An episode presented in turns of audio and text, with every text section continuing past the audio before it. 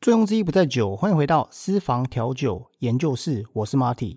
今天呢，又跟大家来谈谈一本书的这个书后心得啊，就是《琴酒工艺全书》。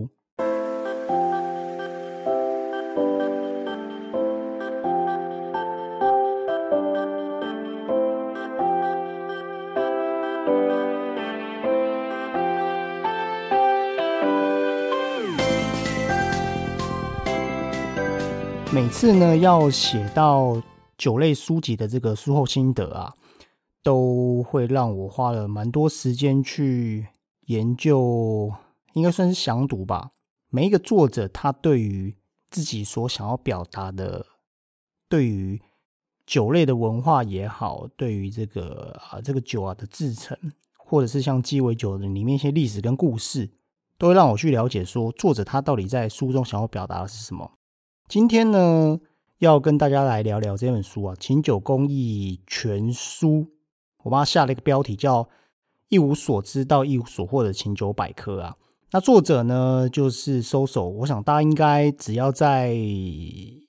琴酒的领域，对于这个调酒师都算还蛮熟悉的。好了，那所以呢。要写这个书心得，就代表要来讲这个书心得啊，就代表说，哎，又来送书了。那待会在后面呢，会跟大家来讲怎么样可以拿到这本免费的书哈。好了，那其实这一本书在去年二零二零年的八月，其实就已经算是第二刷了，一直都没有时间写这一本的这个书后心得。去年八月，我好像正在忙着手上的一些这个 case。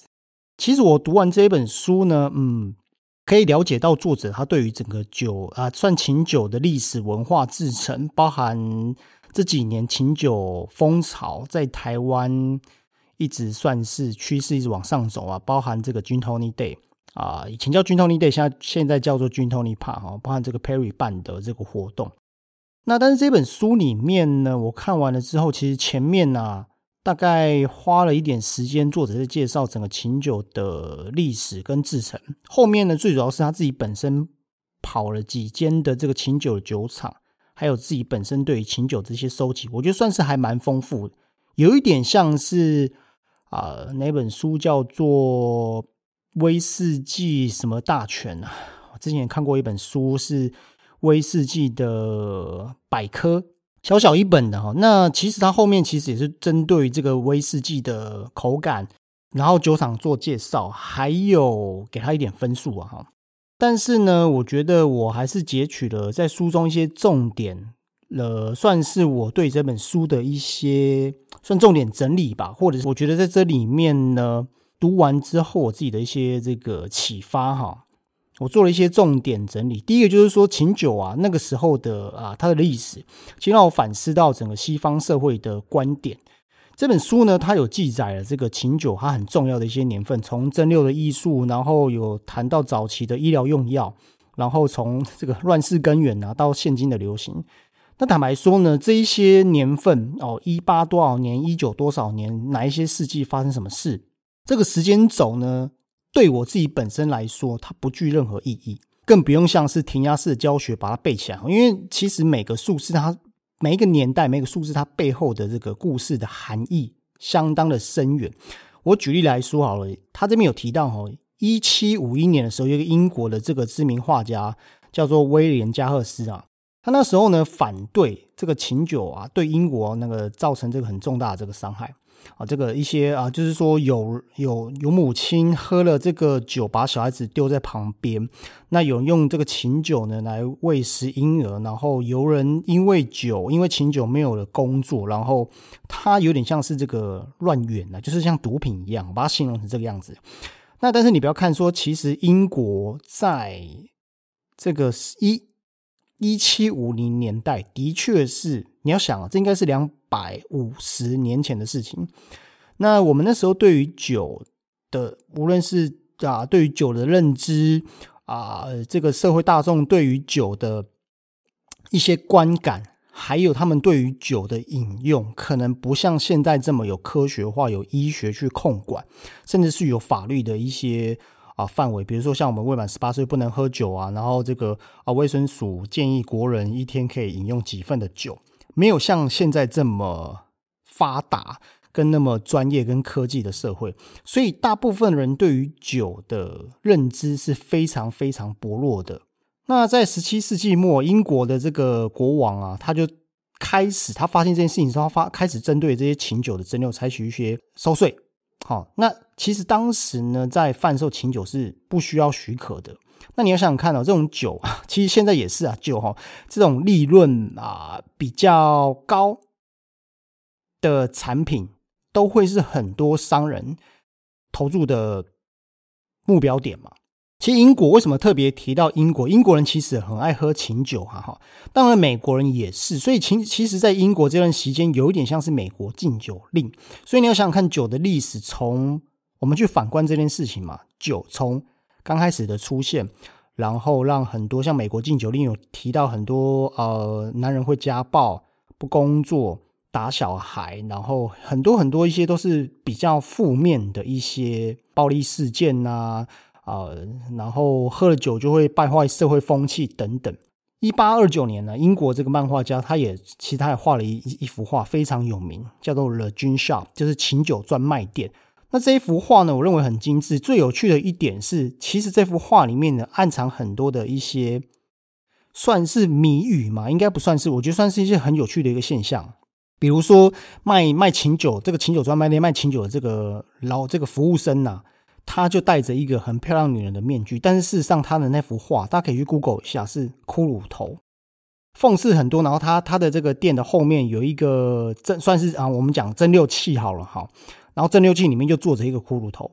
然后买的人他站在柜台前面，那这个人的脚下呢就有一个捕兽夹。然后门口呢就有放了一副棺材，那棺材上面就写着“俊”这样的一个字样哈，所以其实你可以想得到说，其实他在书中里面提到这段历史啊啊，无论是这些骷髅头啊，喝得醉醺醺的婴妇女啊，喂食婴儿啊，然后等等，然后会讽刺这个啊，喝完酒的人他就是会灵魂像灵魂出窍哈，就是哎你的灵魂就会不见。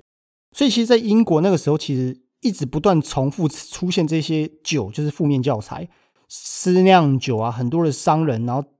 喝酒喝到假酒死掉的人也是非常常见。所以你要想想看，在那个贫富差距很大的年代，有点像是电影这个颠倒世界啊的那个，大家不知道有没有看过《颠倒世界》这部电影啊？就是穷的人非常穷，有钱的人呢非常有钱。那穷的人只要一拿到钱，就去买什么？买酒来喝，因为这可以让他们啊这个逃离痛苦，追求快乐哈。有在这个。Tiki 的这篇文章里面其实也有写到，但是我我认为啊，他在前面我这边做个小小总结。我看完这本书，然后我自己去查了一些琴酒的这些历史。我觉得另可以更让人家注意的是哦，这个前人种树，后人乘凉哈。在这个政府啊，后来不断的修法，还有这个社运人士的这些理想的运作以后，琴酒呢开始慢慢走向更有规模、比较合法的这个产物。我们今天可以喝到这么多像君通力店，然后哇，台湾也是这几年超多这种小型酒厂的琴酒，来自于不同风味各个国家，然后各个创意的琴酒进入到台湾的市场。其实应该也不讲台湾，应该讲应该是讲讲全全世界全球了哈。我上次其实有提过哈，为什么琴酒喝的人越来越多的原因，其实有几个点。第一个是它非常好操作，就是说小型的酒厂它就可以把你想要的味道。呃，如果这样讲啊，就是说我们比较不专业或是比较广义的来说，我把伏特加就所谓的可能 maybe 就是所谓中性酒精，再拿去再制，加入一些香料，基本上它就是可以清酒。我们从这个商业的角度来看，它不像威士忌，我做出来我要放很久我才能贩售，但是琴酒却是可以。我想从源头来看，这是这这只是其中一个点啊。另外一个就是说，因为它的风味啊会。因为每个酒商啊，然后每个这个酿酒师也好，然后这个蒸馏厂的工艺也好，会有非常非常多不同的变化。好，所以话说回来啊，这几年呢，这个琴酒的丰富度跟琴酒的市场越来越扎根呢，我想是很多经过两百多年的这些演变呢，让我们今天才可以享受这么多琴酒的工艺也好，琴酒文化也好，有点像是我为琴酒，琴酒为我哈。这本书我把它聘为这个华语界第一本琴酒的教科书，所以当然酒能载舟，亦能覆舟。本书呢，几乎已经是跟这个追根究底，把这些琴酒，我我觉得有一个部分很重要，它里面其实因为大部分人对于琴酒认知还不是这么的了解，它里面有提到一个重点哦，就是说其实琴酒它本身的这个基酒，也就是所谓的中性酒精，有包含九种。哪九种呢？自己去买书来看哈，或者是待会你可以参加我的这个活动，我就会抽出免费的公益琴酒全书送给你。那另外一个呢，它里面有提到哦，其实琴酒其实有蛮多做法可以去制作的，包含是浸泡法、蒸馏法，然后真空浓缩再制合成，这一些其实都可以称为琴酒。所以琴酒呢，它虽然没有像威士忌这么多严谨的法规要放在橡木桶啊，当然你也可以放在橡木桶，那是另外一回事。但是呢，它还是有一些基本的准则存在。这可能世人对于琴酒的了解，我想可能多多少少会有一些帮助。另外哦，有这个补充到一个小知识啊，现在很多人呢，呃，会自己在家里自己酿酒。这边有提到一个重点哦，就是说我们基基本上我们在做再制酒，你可能做浸泡，我啊，我可能随便比方梅子好了，我自己想要做梅子酒，甚至是自己想要做有茶叶风味要蒸馏啊，蒸馏可能在家里比较对于一般人来说比较难，可能我现在讲的就所谓的浸泡法了哈。建议啊，这些干货啊，材料水果里面有提到说以。搜索他有提到说，以他来讲啊，酒精浓度五十是最适合啊，因为其实五十度它是可以让里面的这些干货、新香料的味道释放开来。再来是五十度的酒精比较不太容易坏掉啊，因为有酒精这比较不容易腐坏嘛。我想这个是很重要的一个原则哈。那从古至今呢，琴酒是这几年是开始开始慢慢变成主角，变成主体。那这本书里面呢？为什么会认证说这本书？我认为它可以变成教科书。那我觉得教科书就会是属于在大学或者高中里面啊，高中先未满十八岁哈，那个以前可以在大学的调酒课里面，我认为它可以变成一个素材。因为我想一个点啊，我在这写这本书的之前呢，我写了一篇文章。这个文章呢，就是调酒关于这个啊，技职学校的调酒证照。如果你有兴趣的话，你可以打调酒证照，然后你打私房调酒研究室。这一些呢，这本书呢是一个真正业界的调酒师跟素人他所写出来的。那我们今天栽培到大学的这些调酒社或者餐饮科的学生，他们将来出社会，如果要步入到酒吧，甚至餐饮业，甚至放比较专业的饭店，他要的是现在真正消费者流行是什么？因为消费者他开始慢慢这这几年呢，包含疫情哈，疫情也是让很多人在家开始学习一些调酒知识。无论是线上课程，或者是在自己居家调酒，那这些消费者在家里面调的时候，消费者我现在不是讲职人啊，他们会针对于专业知识会提升。如果你在给学生是旧的知识，那学生出社会的时候，可能他的专业知识比喜欢喝酒的这一群人还要来的弱，那这样就有一点就会有点奇怪嘛。好，好，有有点讲远拉回来。那另外一个呢，还有提到就是，其实琴酒啊，算是。自由度最高的白色烈酒，就像我刚刚讲了，它没有像威士忌这么比较严严谨的一些法规了，所以它的这个延展性就可以很高。你想得到的、想不到的，只要是可以吃的哦，合法的材料，你都可以放进去。那其实呢，这里面呢有一个在餐饮界有个叫做无国界料理，无国界料理大部分会在餐具上面来做一个形容，或者是啊。一间餐厅它的风格，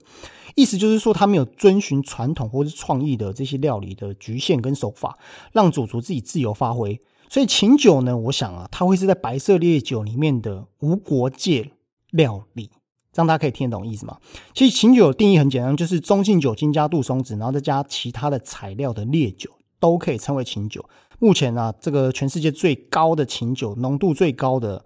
是这个啊九十五趴。好，这个英国有出了一支这个琴酒呢，是这个呃九十五趴的。好，那但是这个欧那这个法规有点不太一样了。哈，在欧洲是说最低不可以低于三十七点五趴，啊，美国话是四十趴。不过呢，他这边有讲说，就是还是要杜松子。但是我们怎么去定义说，我们怎么去味道去定义说啊，具有明显杜松子味道的风味的琴酒？在书中呢，搜索的人也是有稍微提到一点点。好了，那其实，在琴酒啊，这个啊，好了，所以琴酒啊，就是也是一个因为这个原因，所以它被称为烈酒界的这个香水。我不确定大家是不是很喜欢喝君托尼啊？如果你是听这个频道的人，代表你对于酒一定有一定的知识。我自己本身是很喜欢喝君托尼，君托尼真的就像是喝了，就是真的是可以喝的香水。那最后呢，这边有提到一个说，琴酒可不可以纯喝？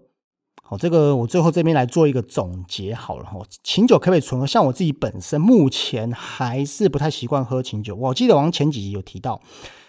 那我曾经有被问过说琴酒可不可以纯喝过去？第一个就是啊，作者在这本书里面也有提到说，没有什么东西是不行的啦。哦，你伏特加要纯喝也可以啊，或者是你今天拿一个啊很甜的蜂蜜酒，你不加冰块你要纯喝，其实这个是看个人哈。就是鸡尾酒就是一个很没有局限，然后是它就是让让很很广的了哈，就是一个广度很广的一个产品，因为它是每个人对于餐，每个人对于酒的感度都不同，所以可不可以纯喝？哦，当然是可以啊，你自己买回来你要在家里纯喝，谁 谁管你啊哈。但是他这边有提到哈，就是四个这个啊技巧了哈，香气、口感、尾韵，然后再是二次品。这个香气的意思就是说，因为威士忌它因为琴酒不需要像威士忌要看颜色，哦，就算是欧汤菌或者是有泡过橡木桶的菌，其实这个在琴酒世界里比较没有这样，你要看也是可以，但是比较没有这样的一个一个习惯哈。那就是说香气是最重要的哈，因为我们今天。喝鸡尾酒也好，喝威士忌也好，其实鼻子是我们当然是眼睛啊，因为它是透明，那眼睛就没有嘛，眼睛就观其色，那是威士忌。那那如果我们跳过这个步骤的话，就是香气。你要先确认说这个香气是不是你喜欢的，是草本吗？是柑橘、花香或者青草？先确认这一支啊清酒的香气，记在脑中有个记忆。第二第二部分就要入喉口感嘛，口感进去的时候会不会太过刺激？那你刚刚闻到了香气呢，跟在你口中散发的这些芬芳的气息是不是一致的？在舌尖上的味蕾会不会很辣很烈？再来就喝进去之后会有尾韵，这个尾韵啊，我把它形容成在一部电影里面呢，尤其像 Marvel 或者是复仇者联盟这几年很夯嘛，他们电影里面都会有个什么彩蛋？这个彩蛋呢，它的意思就是。你是要有一定认识的人才能找出来的东西。如果你没有把所有这个复仇者联盟的系列都看过，他可能在电影后面放个彩蛋，你根本不知道他想要表达什么。所以基本上你要对琴酒要有一定的认知，你对于酒要有一定的这个酒龄，你就可以品尝出每一支琴酒、每一个酒厂想要给消费者的彩蛋是什么。确认完了之后，重新洗脑过一次，确认刚刚所有的这些步骤，在第二次喝的感觉是不是一样？就算感觉是不一样的，是不是你喜欢的？好，所以其实琴酒可可不可以纯喝，就是先试喝啊，才会知道了哈。那如果说你对于琴酒有兴趣的话，其实我已经写了一篇文章，你只要在 Google 上面打“琴酒工艺全书”，然后私房调酒研究室，就可以找到这篇文章。我写的算还蛮详细的哈。好了，那最后呢？要来做一下广告哈，因为最近比较忙啊，所以这个呃，Parket 我大概是双周更新一次吧。最近手上，然后我的网站也改版了，上次有跟大家讲嘛。那怎么样可以得到公益清酒全书呢？只要在七月十三一，我们抓一个月了，七月十三了，好不好？七月十三之前呢，把现在听的这一集呢。用你的 IG 的限时动态，限时动态只要二十四小时。用你 IG 的限时动态呢，在 Spotify 或者是 KKBox 分享啊这一集的这个音频。好，我再说一次哦，只要在你 IG 的限时动态，然后用 Spotify 或是 KKBox 分享在你的限时动态，呃，这个动态要公开，也就是说，你分享这个限时动态，你的朋友只要看到你的限时动态，他就可以直接点进来听这一集的这个内容。然后记得标记我，就是要记得 at 好 at 这个 Mister Spa M R 点 S H B A R 好，你这你要记得这个 at 我，我这样才知道说你有参加这次的活动。那我就会在七月十三号，七月十三号截止啊。那七月十四号呢，就会抽出一位来送你 Soso 跟我亲自签名的，就要来送你呢 Soso 跟我亲自签名的公益情友全书实体书一本，我们会抽出一位。那其实很可惜哦，上次大概只有五个人参加了哦。那其实嗯，这一本是价值七百五十块，可能有些人有了，那可能有些人没有，这是全新的书，所以要参加的话呢，就记得要帮我分享这一集的这个音频。最后呢，还是要来打一下广告。呃，已经有我这个上次已经有说过了嘛，我有自己的这个 IG，有自己的粉丝团，有自己的这个部落格，部落格已经改版完成了，我会陆续还是会再更新一些文章。最后呢，是我有一个 Lie 的社群，这个 Lie 的社群呢，里面有调酒师、有素人、有酒商，那陆陆续续呢，我们会在里面办一些活动，大家可以在里面交流一些关于调酒啊、酒吧或是无酒精的一些议题。那我会把这个释放调酒研究室的。这个 Line 的社群放在下面的连接。OK，那我们就下集见喽，拜拜。